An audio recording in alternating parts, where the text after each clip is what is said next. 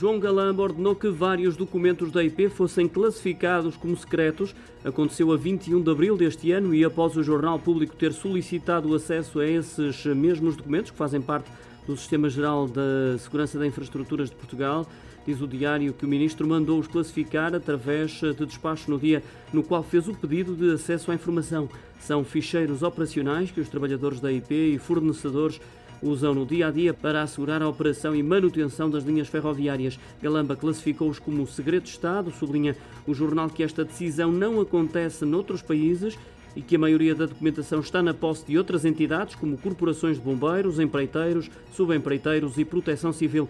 Acrescenta ainda que a classificação destes documentos tem consequências porque implica restrições a nível de acesso e torna a gestão do Sistema Geral de Segurança da IP mais complexa.